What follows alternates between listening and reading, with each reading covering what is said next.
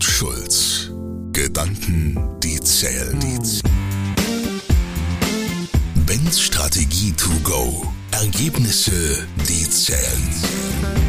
Mit Unternehmer und Berater Ben Schulz. Und los geht's. Die Frage. Von der Vision zur Realität.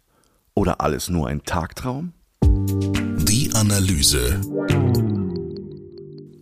Wer Visionen hat, sollte zum Arzt gehen. Dieser Satz wird Helmut Schmidt zugeschrieben und er hat sich nicht dagegen gewehrt. Aber dachte er tatsächlich so salopp darüber? Nein.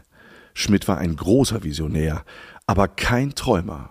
Ideen bzw. Visionen mussten für ihn greifbar sein und wurden wertlos, wenn sie nicht umgesetzt wurden.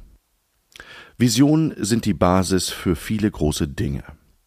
Ganze Völker haben sich mit Sack und Pack auf den Weg gemacht, um anderswo eine bessere und sichere Zukunft zu haben. Sie schipperten über den großen Teich, weil sie als x-ter Geborener keine Zukunft in Europa hatten. Sie flohen vor den Hunnen oder der Lebensraum wurde für die wachsende Bevölkerung zu klein und man machte sich auf die Suche nach mehr Land. Immer die Vision wie ein Stern vor Augen. Kennen Sie Konstantin Eduardowitsch Zielkowski? Angeregt durch die Bücher von Jules Verne setzte er Unmögliches um, galt aber zu seiner Zeit als großer Spinner. 1903 veröffentlichte er in einer wissenschaftlichen Zeitschrift seine Abhandlungen Erforschung des Weltraums mittel Reaktionsapparaten. Darin formulierte er erstmals die Raketengrundgleichung für einen Flug ins All. Wenig später galt er als Visionär. Oder wussten Sie, dass wir Gottfried Wilhelm Leibniz keine Kekse, sondern das Binärsystem und damit die Basis der gesamten digitalen Welt verdanken? Seine Vision? Alles in der Welt kann man mit Zahlen berechnen und erklären, wenn man nur die dahinterstehenden mathematischen Prinzipien entschlüsselt. Durch die Erfindung des binären Zahlensystems schuf er die mathematische Voraussetzung für den Computer. Ach ja, gelebt hat er von 1646 bis 1716. Und noch einer, Karl Benz. Der Sohn einer Dienstmagd und eines Lokomotivführers hatte die große Vision eines pferdelosen Wagens, den Selbstfahrer für die Straße.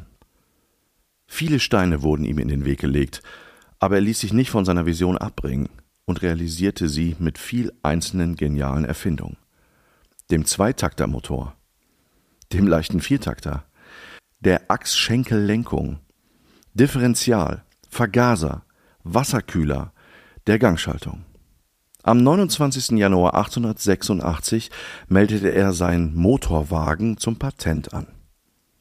Tatsächlich könnte ich noch viel weitere Beispiele nennen, in denen Visionen umgesetzt und im Nachhinein aus den Spinnern große Persönlichkeiten und Vorbilder wurden.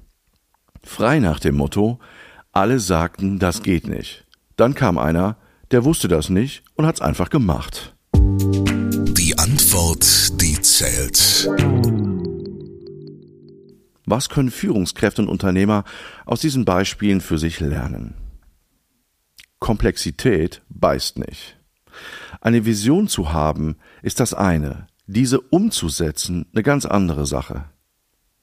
Plötzlich türmt sich der Berg an Projekten, Arbeitsgruppen, Brainstorming-Terminen und Rechnungen auf, und da kann einem schon mal die Puste aus und die Lust vergehen. Übrigens, einer der wichtigsten Punkte dafür, dass Visionen oft im Keim ersticken. Aber Komplexität beißt nicht, und sobald ein Knoten nach dem anderen geplatzt ist oder gelöst ist, lichtet sich das Chaos und die Sonne fängt an zu scheinen. Die Fähigkeit, komplexe Lösungen zu entwickeln und konsequent umzusetzen, sollte in unserer sich ständig ändernden Zeit eine Kernkompetenz von Unternehmern sein. Entscheidungen tun auch nicht weh.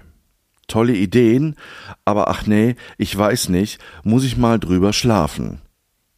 Warum tun sich so viele Unternehmer heutzutage so schwer, Entscheidungen zu fällen? Dieses Aussitzen und Abwarten lähmt jeglichen Fortschritt und Innovation.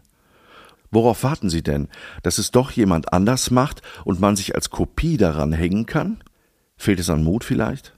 Oder liegt es daran, dass die Vision nicht die eigene ist? Oder gar keine richtige Vision da ist, für die man brennt? Haben Unternehmer eigentlich überhaupt noch Vision oder ist das Sitzen am operativen Geschäft nicht viel bequemer? Das Tagesgeschäft läuft ja mehr oder weniger gut. Warum also noch nach vorne denken? Ist das tatsächlich so? Vor allen Dingen in Anbetracht der letzten Jahre?